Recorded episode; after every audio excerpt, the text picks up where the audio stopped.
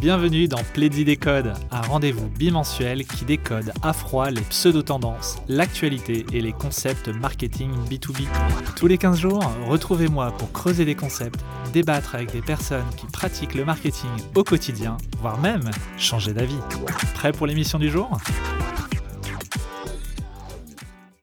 Bonjour, bonjour à toutes et à tous. Donc, euh, bienvenue pour ce Pledzi des codes. Donc, aujourd'hui, on va parler euh, d'intelligence artificielle, d'IA.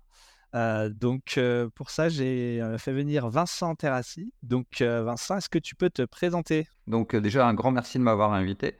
donc, moi, en ce moment, je suis cofondateur de la société Draft Goal et il faut savoir que c'est une startup basée au Canada qui est spécialisée dans le déploiement euh, d'IA privé et euh, dans les entreprises. Donc en fait, on aide les entreprises à adopter euh, une IA.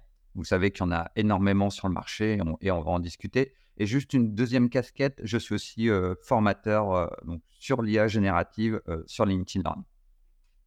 Alors donc oui, on te voit partout en ce moment sur pas mal d'interventions en tant que conférencier, formateur. Et donc, euh, on t'a identifié comme la bonne personne parce qu'on voit beaucoup euh, de, choses passer. On parle beaucoup de chat GPT. Euh, on voit des mises à jour de, donc de profils LinkedIn avec, qui deviennent prompt engineer. on parle de révolution. En fait, il y a beaucoup de buzz en ce moment autour de l'IA. Donc là, le but avec Vincent, qui, a, donc, qui connaît tous les rouages techniques et également est un très bon vulgarisateur. donc l'objectif aujourd'hui, est-ce que tu peux nous expliquer déjà qu'est-ce que l'IA générative? Alors, il faut savoir que dans l'IA générative, il y, a, plein de domaines. Je vais, je vais séparer le, texte, les images, euh, les vidéos. Et sur le texte, euh, l'IA générative, on va commencer par les plus connus au monde. C'est OpenAI qui a sorti GPT-1, GPT-2, etc. Et moi, j'aime pas parler, appeler une techno par, des, on va dire, des acronymes. Qu'est-ce que c'est? C'est des larges language models et en gros, c'est des machines qui vont apprendre simplement à, prédire les mots suivants les plus probables dans un contexte donné. Et ce qu'on ne dit pas au grand public, c'est que ces machines, euh, elles ne sont pas intelligentes et que ces machines, elles ont besoin de beaucoup de données. Et donc, on a utilisé des méthodes brute force. Alors, pour ceux qui ne connaissent pas les méthodes brute force, ça consiste, par exemple, quand on veut trouver votre mot de passe, à tester tous les mots de passe possibles. Et pour ces euh, IA génératifs, pour simuler un semblant d'intelligent, on leur a donné euh, l'intégralité d'Internet, l'intégralité de YouTube, tous les livres qui étaient en, PDF. Et ça, ça leur a permis de comprendre énormément de concepts. Et pourquoi, euh, pourquoi on procède de cette façon-là, donc avec ces, ces IA génératives Parce que comprendre le monde réel est beaucoup trop compliqué. Et ça, c'est pas c'est pas une découverte. Ça veut dire qu'il y, a, déjà euh, allez, il y a déjà 8 ans, quand on voulait enseigner à une intelligence artificielle à, reconnaître un chat, il en fallait, fallait à peu près 100 000 photos. Sachez qu'un enfant de 4 ans, pour reconnaître un chat, il a besoin que de deux photos. Et c'est pour ça que j'aime bien citer sur cette partie brute force. Et après, tu parlais de chat GPT. Donc ça, c'est, on va dire, c'est la techno euh, la plus accessible parce qu'on on discute avec euh, ce qu'on appelle euh, des, phrases, des mots, on, discute avec son propre langage. Et chaque GPT, ils ont eu cette idée de le... Non seulement, ils se basent sur l'intégralité des connaissances humaines, mais ils lui ont donné des instructions. Ça veut dire qu'ils lui ont appris à, répondre correctement à des instructions humaines. Donc on peut lui donner des tâches, euh, on peut lui demander euh, de l'aide pour euh, savoir programmer, etc., etc. Et c'est ça qui a été révolutionnaire. Mais par contre, pour s'adresser correctement à, ces IA génératives, il faut ce que tu appelles un prompt. Et un, un prompt, c'est tout simplement une instruction qui aide la machine à comprendre ce que vous voulez. Ok, bah justement, le, prompt, c'est, on va dire, notre input, notre, ce qu'on va donner en entrant. Comment on fait pour bien l'utiliser? Je sais que tu as déjà fait des interventions comme ça. Concrètement, nous, on est sur des marketeurs qui travaillent en entreprise B2B, des dirigeants qui, n'ont pas le temps. Comment on fait pour bien utiliser ces outils-là, pas perdre son temps, vraiment au-delà du buzz, vraiment des choses très efficaces dès aujourd'hui? Alors, il y a deux façons de faire soit on utilise ce qu'on appelle un générateur de prompt, parce qu'un prompt est très long et ça peut être très compliqué de bien l'écrire, parce qu'il faut bien préciser euh, son contexte, que vous voulez, ce que vous attendez, le livrable. Et souvent, on se rend compte que il va falloir peut-être 5, 10, voire 10 minutes, voire plus, pour vraiment trouver le, le prompt qui fonctionne le mieux. Mais moi, ce que je conseille aussi, c'est qu'il y, a énormément d'outils maintenant qui partagent les prompts. Et le meilleur exemple possible, à, l'heure actuelle, maintenant, il existe des plugins dans, dans ChatGPT. Et ces plugins, qu'est-ce qu'ils font? Bah, ils, écrivent à votre place un prompt ultra adapté pour, pour la machine et qui va répondre parfaitement à votre question. Donc, soit utiliser un générateur de prompt pour gagner du temps, ou soit utiliser des, des plugins qui sont déjà présents dans, dans ChatGPT, ou le, le, le Graal, j'ai envie de dire, créer son, son propre logiciel qui va répondre parfaitement à ce que vous attendez. Tu as quelques noms peut-être de plugins ou des choses assez simples d'utilisation? Oui, oui, il y en a plein. Euh, un plugin que j'utilise beaucoup, c'est euh, qui permet de générer euh, des diagrammes de Gantt, qui permet de, générer des magiques cadrans, qui permet de générer des diagrammes de séquences. Et encore une fois, là, votre demande, elle est minimale. Vous donnez vos données, vous expliquez tel, quel type de diagramme que vous voulez, et vous attendez peut-être une minute et tout est généré. Donc ça, c'est assez bluffant. Après, il y, a un autre plugin euh, que j'aime beaucoup. Je, suis en train de regarder le, nom exact pour ne pas me tromper. Oui, Assure PDF. Assure PDF, ça, vous permet euh, de donner un document PDF et d'interroger euh, sur, ce, sur ce document. il n'y a pas longtemps, j'ai fait une formation pour les avocats. Donc, par exemple, on, prend un procès. des fois, ça peut être très très long et c'est capable de, de comprendre tous les éléments et vous pouvez interroger le document euh, ça marche aussi, par exemple, sur des, règles d'un jeu de société. Des fois, tu as, 100 pages à lire. Bon, bah, si tu peux poser la question, ça fait gagner du temps. Et après, il y a aussi euh, un plugin que j'adore qui s'appelle Zapier. Et lui, il permet de tout automatiser.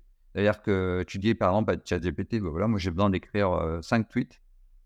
Et non seulement il va les écrire, et après il va les envoyer automatiquement avec Zapier. Donc il y a, plein de, y a plein de solutions je pense que toutes les sociétés sont en train de développer leur, leur plugin en ce moment. Tout à fait, je confirme. Euh, si on prend un usage par exemple de Ask Your PDF, euh, concrètement, euh, en tant que marketeur, moi j'ai fait un livre blanc ou une étude. je pourrais très bien imaginer, je le mets dans, dans ChatGPT et je lui demande de me le résumer ou d'en faire des tweets ou de faire ce genre de choses. Ça, c'est à ça que ça sert. Exactement. Ouais, là, ton, ton use case, il est, il est parfait la crainte en général par rapport à ces IA, euh, c'est que ça a ses limites ou que c'est pas assez intelligent. Euh, donc euh, là, par exemple, résumer un PDF, ok. En B2B, on a toujours cette crainte de taper à côté de la plaque, c'est-à-dire qu'on fait souvent des choses très sérieuses. Si je prends l'exemple du monde industriel, on va par exemple parler de soupape, on va avoir quelque chose de très technique, très précis, on n'a pas droit à l'erreur. donc mmh. ça, c'est une des craintes du marketeur, c'est de d'avoir un niveau un peu, euh, en fait, qu'on voit, que ça saute aux yeux, que ce soit l'IA et que le niveau de qualité soit pas suffisant. Euh, comment on peut résoudre cette problématique? Alors, le, phénomène que tu décris là, c'est ce qu'on appelle l'hallucination, c'est-à-dire que la, la, machine, en fait, quand elle ne sait pas quelque chose, elle l'invente. Encore une fois, ce que j'ai décrit, c'est qu'elle prédit le mot suivant le plus probable, mais elle va toujours avoir un mot à prédire. Et par exemple, euh, donc là, tu parles d'erreurs techniques, mais des fois, tout simplement en ayant le mauvais contexte, euh, la machine, elle peut vraiment écrire n'importe quoi. On, se rappelle d'un GPT-3, tu demandais de générer un, article sur comment on fait le grand écart. dans un français parfait, ça t'expliquait, mais avec que des, muscles. Euh, soit c'était pas les bons, soit ils n'existaient pas. Pour un marketeur, c'est juste inimaginable, quel que soit le type de. Et ce phénomène d'hallucination, en fait, on est capable euh, de le contrôler justement avec des IA spécialisées qui, auquel on a appris le jargon technique, auquel on a appris euh, ce que c'est un vrai texte donc dans, ta spécialité. Et, c'est vrai que ça, c'est des choses euh, qu'on ne peut pas faire avec des technologies euh, comme, comme GPT-4, où c'est compliqué, où ça coûte très cher, où c'est très lent, alors qu'avec des, des, IA privés, on est capable d'aller sur ce domaine. Donc, par exemple, un des... est-ce qu'on pourrait pallier du coup de donner par exemple un PDF très technique sur un sujet euh, mmh. de, je sais pas, de 50 pages.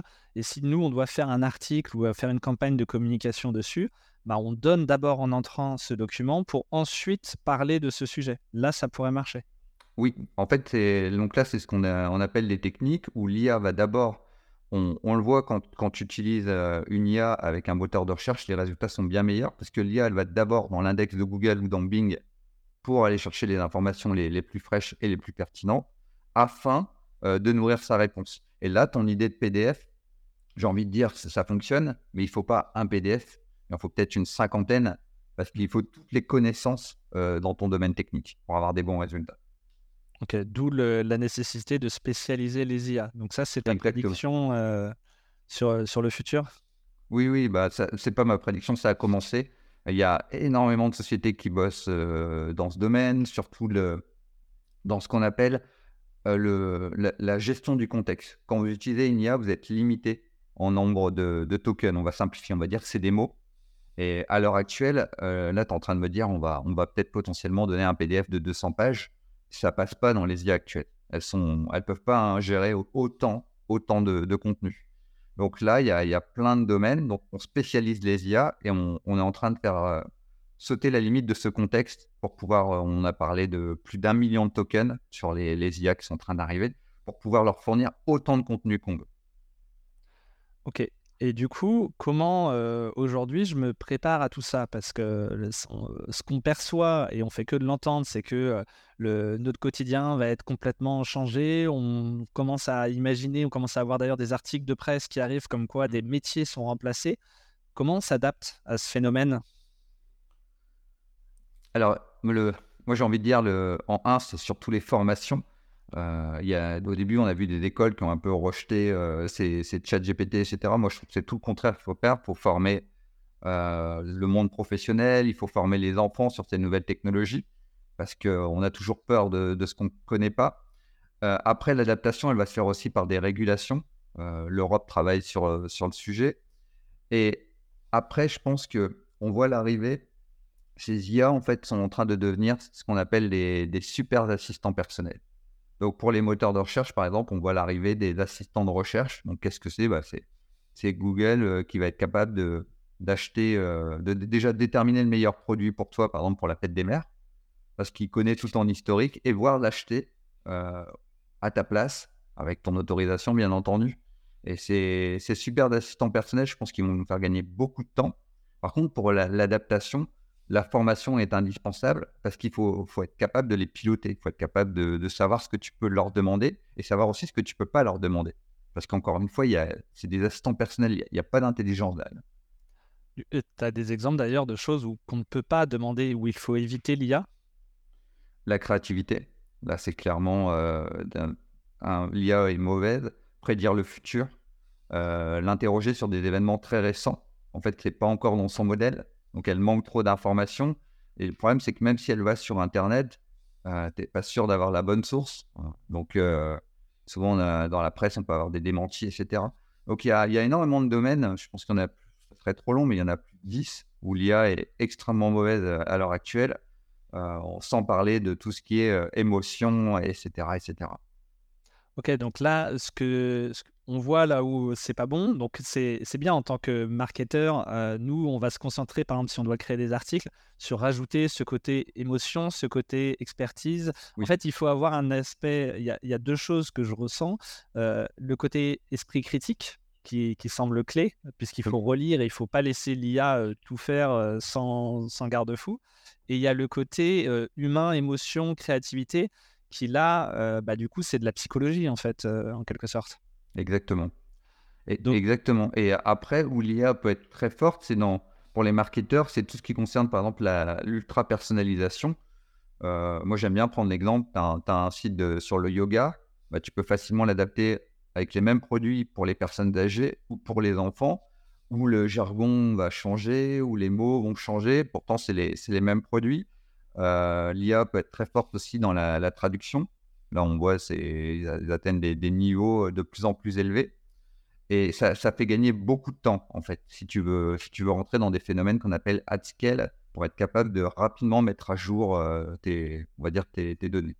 Alors ça, c'est super intéressant parce que c'est un, vraiment quelque chose qu'on adore en inbound, euh, inbound marketing, l'idée de euh, d'avoir plusieurs personas, plusieurs cibles, et surtout en B2B, on va avoir, par exemple, dans un cycle de décision, on va souvent avoir le dirigeant, on peut avoir un CTO, un directeur commercial, un directeur marketing.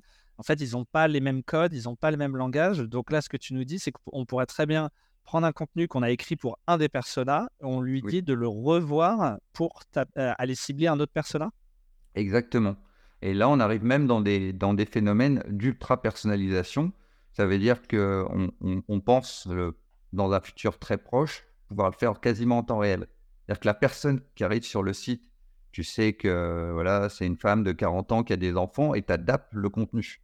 Et ça, ça sera beaucoup plus convaincant parce qu'on on le sait, ça marche très bien au, téléphone. Tu as des affinités. Quand la personne au téléphone, voilà, elle a le même âge que toi, elle a les mêmes passions, etc., etc. Donc on peut faire la même chose avec l'IA. On peut faire de l'adaptation en, temps réel du contenu. Ok, donc adaptation pour les personas. je vois aussi autre chose, c'est de recycler, on va dire, un contenu. Oui. C'est-à-dire qu'on le fait sur un format et après on va le multiplier, le démultiplier. Par exemple, on fait notre webinar, on pourrait tout à fait. Quelle serait la bonne manière de faire d'ailleurs pour derrière le recycler et l'utiliser sur d'autres sujets C'est une très bonne question. j'avais mentionné que le texte en, introduction, la vidéo et l'image, ça fonctionne très bien.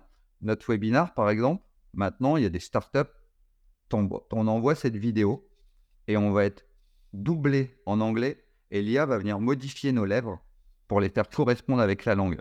Donc on, aurait, on pourrait imaginer de podcasts euh, en, italien, en espagnol, etc. Et c'est vrai que dans les agences, c'est souvent un problème. Euh, ça demande beaucoup d'efforts de, dupliquer son contenu pour euh, aller toucher les Italiens, les Espagnols, les, Anglais. Donc ça, c'est des, des, use cases réels et qui fonctionne de mieux en mieux. Et c'est voilà, là je parle de startups qui sont valorisées des milliards, juste avec une IA qui vient faire euh, du doublage et qui vient euh, et qui vient faire bouger tes lèvres en fait, parce que c'est plus agréable pour pour ceux qui nous écoutent. En fait, je trouve ça. Bah, alors bon, moi ça me fait un peu peur le, l'IA avec qui fait bouger mes lèvres, mais mais du coup, le, ce que je trouve vachement valorisant en fait, c'est que l'IA du coup, nous on est là un peu en chef d'orchestre en tout cas, les gens avec qui nous on, parle, c'est des gens qui sont souvent seuls au marketing.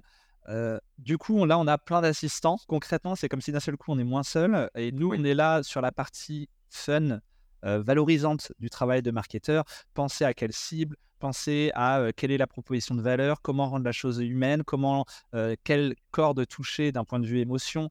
Est-ce que on est bien au bon niveau d'expertise? En fait, c'est vraiment un boulot de, bah, de manager, en fait, de vraiment directeur marketing. Et toutes les tâches un peu ingrates, on peut les donner à l'IA. Exactement. En fait, c'est souvent les, journalistes me demandent mais quels métiers vont être remplacés? Je dis aucun. Je dis les métiers vont évoluer. On va même plus loin. On pense que pour un métier qui disparaît, il y en a dix nouveaux qui vont se créer. Et ça, on l'a vu dans, dans, des nombreux domaines. Et aussi, on se rend compte que l'humain va, donner à l'IA les tâches les, plus réparbatibles, des choses qu'on n'a vraiment pas envie de faire, pour se concentrer sur les tâches à forte valeur ajoutée. Donc, en, productivité, on, peut faire x10, en fait, si on utilise la bonne escient l'IA. Alors, j'ai quand même une question qui arrive et qui me, du coup, qui me fait peur. C'est le, la courbe d'apprentissage. Parce qu'en fait, en général, toutes ces tâches qu'aujourd'hui on dit Ah, c'est génial pour une IA, en fait, en général, souvent, c'est les tâches qu'on utilise pour monter en compétences. C'est-à-dire que quand on démarre d'un point de vue carrière professionnelle, quand on est en alternance, ce genre de choses, euh, par exemple, décliner un article en plusieurs articles, bah, c'est comme ça qu'on apprend en fait. On va apprendre quelle est la méthode, etc. Et on va faire des tâches que notre manager ne ferait pas. Et du coup, là, est-ce que ça va pas être de plus en plus compliqué, du coup, ce gap entre le moment où on est expert et le moment où on sort d'école euh, Comment ça va se passer? Est-ce que l'IA, pour le coup, peut venir perturber tout ça? En fait, non seulement, tout à l'heure j'ai parlé d'assistants de recherche, mais il faut voir l'IA comme des, assistants pédagogiques exceptionnels.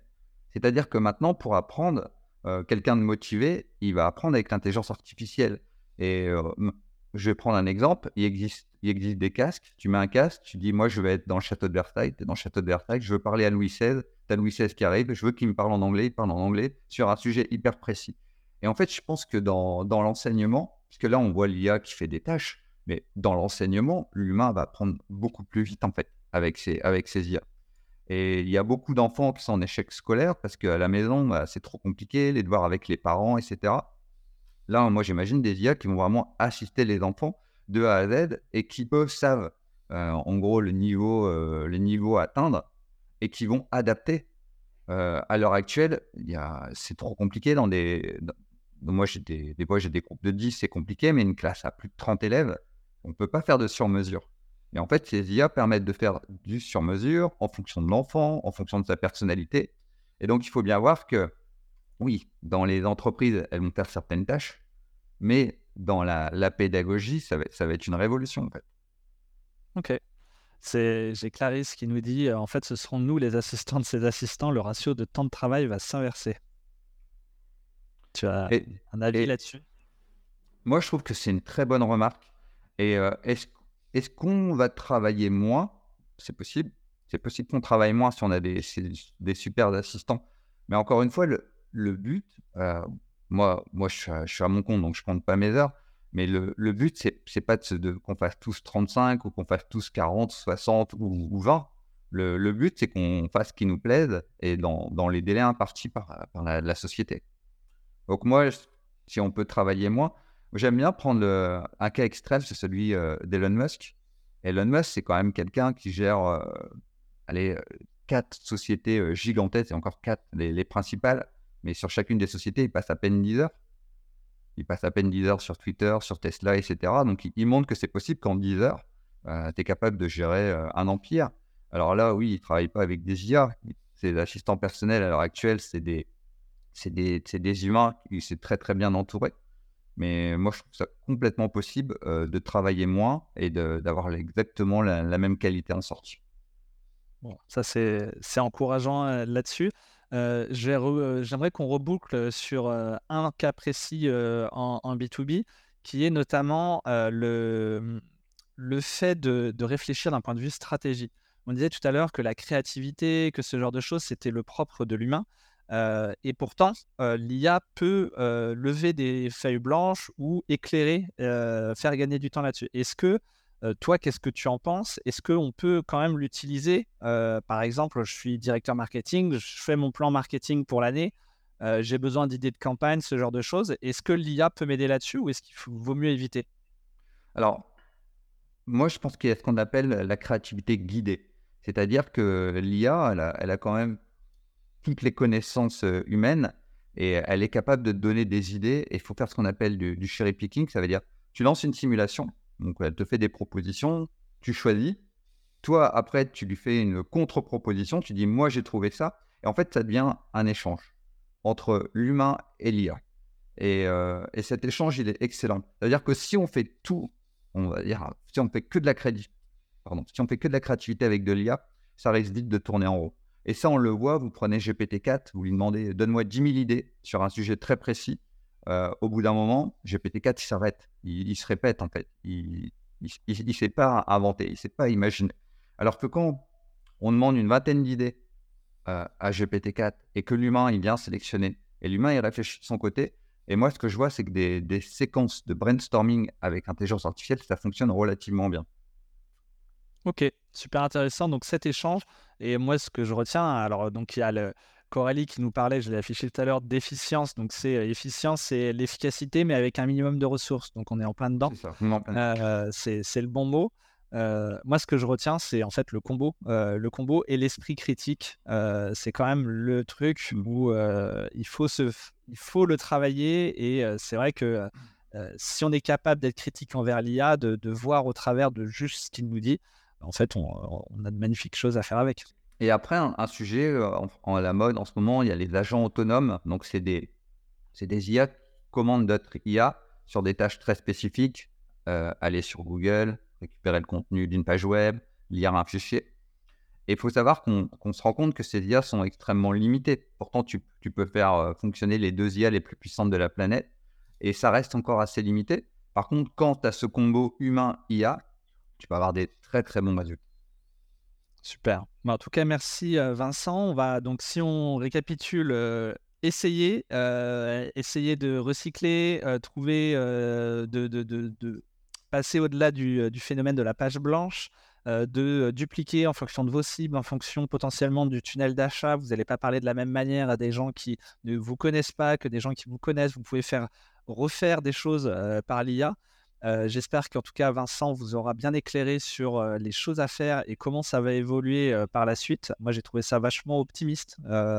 et merci Vincent, merci à toutes et à tous. Bonne journée. Bonne journée. Toute l'équipe Pledzi vous remercie pour votre écoute de ce nouvel épisode. Retrouvez tous nos podcasts sur votre plateforme d'écoute préférée et aussi sur YouTube et LinkedIn. Une suggestion? Une thématique que vous voulez voir décoder? Laissez-nous vos commentaires et des étoiles sous cet épisode. Et pour en savoir plus sur nous, rendez-nous visite sur pledzi.co, la boîte des Frenchies qui agite l'univers du marketing B2B.